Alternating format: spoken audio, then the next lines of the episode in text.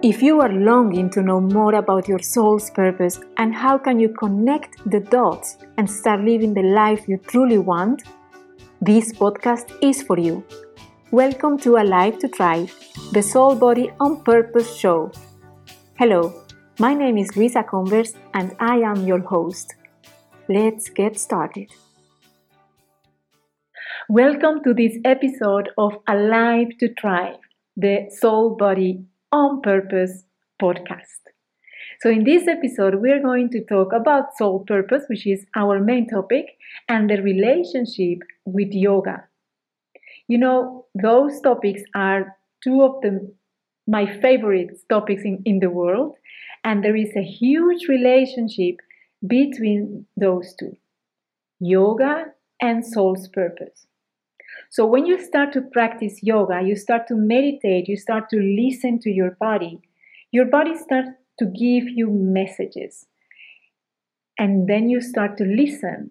And when you start to listen, all of a sudden you start to also receive some questions that are coming from inside. Questions like, Who am I? What am I here to do? Who am I here to help? Those are the questions that your soul is asking to yourself so that you really start to look for your own purpose. And your purpose is within you. You have it in your soul blueprint. You don't have to go outside and find it, you find it within yourself.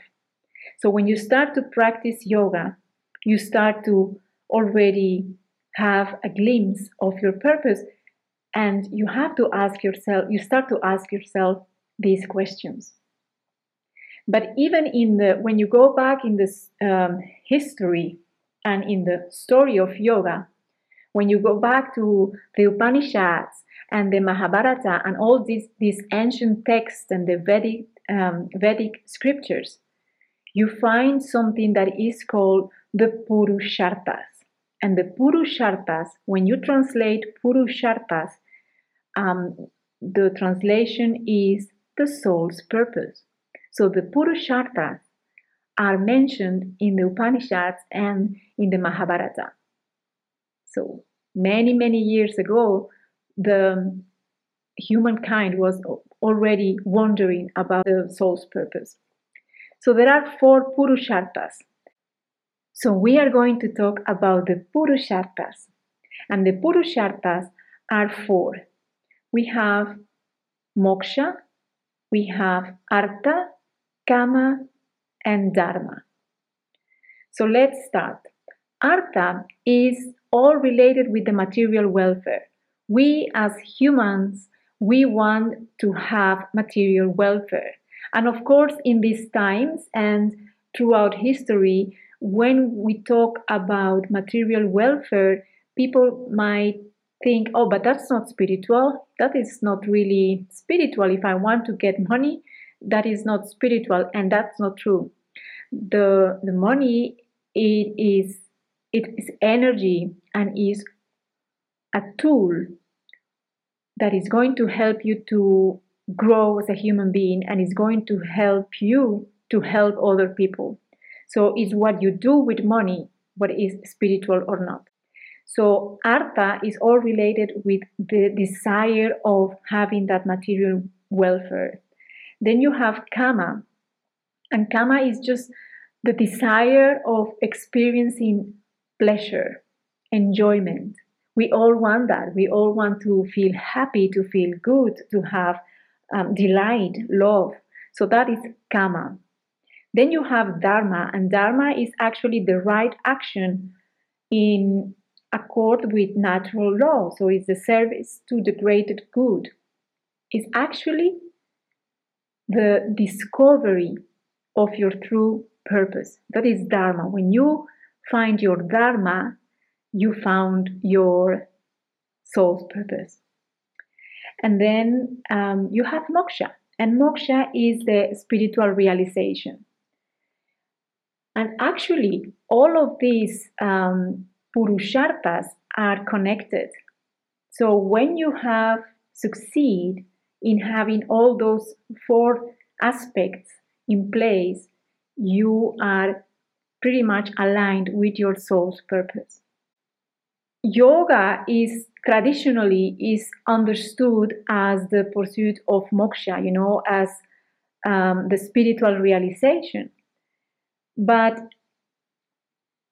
actually, you you get that spiritual realization when you are ripening with all of the other three aspects. So, as I said before, all of them have to be in place and let's say realized in order to have to complete that spiritual realization. So let's um, talk a little bit more about Artha. So let's talk about Artha. Artha, as I said before, is the pursuit of material welfare. And in many traditions, the pursuit of material welfare is not really related with spirituality.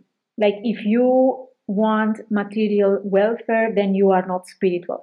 This is not true because the external circumstances are not really um, telling what's going on. For example, you have um, ascetic, a person who renounced to all material um, welfare and is living um, deep in the caves, but he might be very, very attached to what the community thinks about him. So his ego might be very, very big. That's not spiritual. And he has renounced to the um, material welfare. And on the other side, you might have, let's say, a queen with all the richness of the world, but she might be willing to give everything for a good cause, and she's just um, be attached from this material welfare. So you see, the the money is not really telling us who is spiritual and who isn't. However, for us in this um, society where we live right now, we really have to become very, very aware of this pursuit of the material welfare. And we might get also overwhelmed because it is just too much, and we are living in a world where everything is available for us and we can get into that wheel of chasing chasing money and chasing comfort just for the sake of chasing money and chasing comfort. So we have to get clear about why are we going after money and which good are we going to do with it? Because when you realize that you are here for service and to give and to help others, then welcome the money and go after it.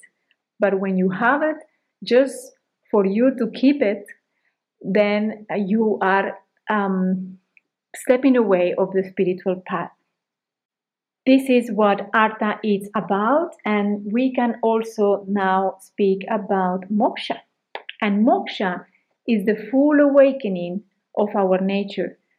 Moksha is the liberation from suffering and is what we normally in yoga, or what the people is um, pursuing, let's say, is this spiritual realization, is this enlightenment, is this um, connection with divine source.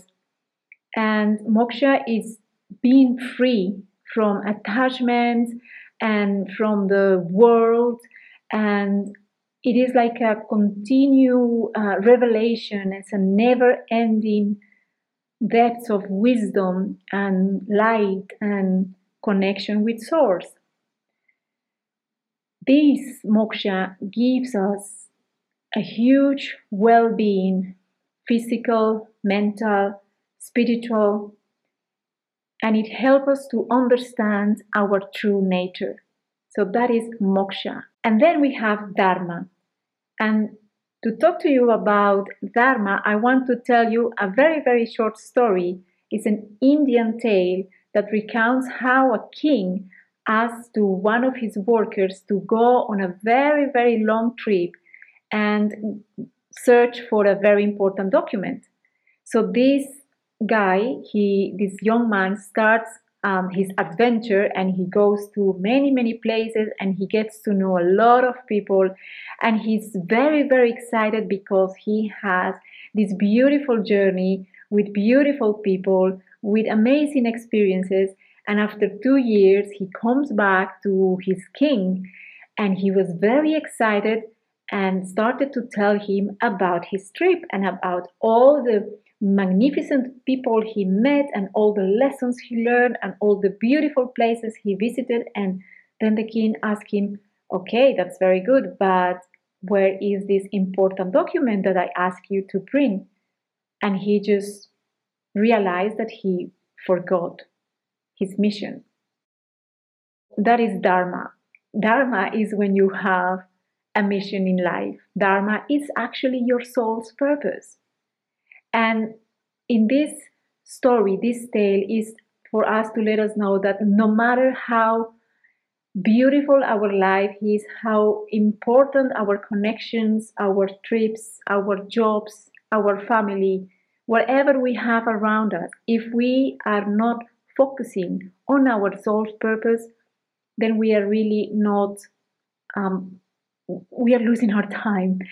Because we need to get to know our soul's purpose. And then every everybody all the experiences all the people all the situations will fall into place around our soul's purpose. So that is dharma. And it is also important to know that our understanding of dharma changes throughout life. So when you are 15 you have another idea of what you want to get from your life and what you want to achieve. When you are 55 when you are 70 it changes. It, con- it, it is evolving and changing. But it's a journey of self-discovery. And at the end there is one major purpose that you are serving. So that's the beauty of the connection with your own soul is that you are going to learn all these um, great journeys that you have with your soul. And then you have, at the end, we have kama, which is the desire. The desire, the pleasure, delight. And this is very, very important for us, but is double. It can be very good and empowering and bring us a lot of satisfaction, but it can also bring us a lot of suffer if we attach too much to this desire, to this delight, to the pleasure, then we go and have pain and suffer. It, it can cause uh, much suffering because when the desire is not really defined, um, we can get this hunger for more and we are never going to be satiated. So it is um, important to have like a balance with your desire. And kama, this desire, is healing and it can also revitalize our senses and it's going to soften our soul when we are using it in the right proportions, let's say. So I wanted to bring these topics to you. I wanted to talk to you about these purusharthas and maybe plant a seed today. Maybe you want to look into your life and see how is your relationship with these four aspects of the soul's purpose. How is artha, how is your relationship with the material welfare? And how are you um, relating with Dharma and the right action and your focusing and your soul's purpose? And how is your relationship with Kama? So how is how are you relating with your desire? Are you really attached to the pleasure and the delight and the love or not? And how is your relationship with moksha and the spiritual realization? How is, how is that going on for you? So let me know. Maybe send me an email, post in the comments. Um, also have a look at the at the article that is going to be on the notes, the show notes, and um, really have this self-study moment because this podcast is for you to really connect with your soul's purpose in a very practical way.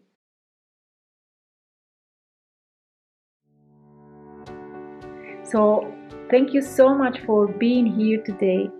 Remember to subscribe to the podcast so you can get notified every week when a new show is on. And I would really love to have your support and to have you as one of my subscribers. Thank you so much, and let's meet next week with another Soul's Purpose topic. Bye bye.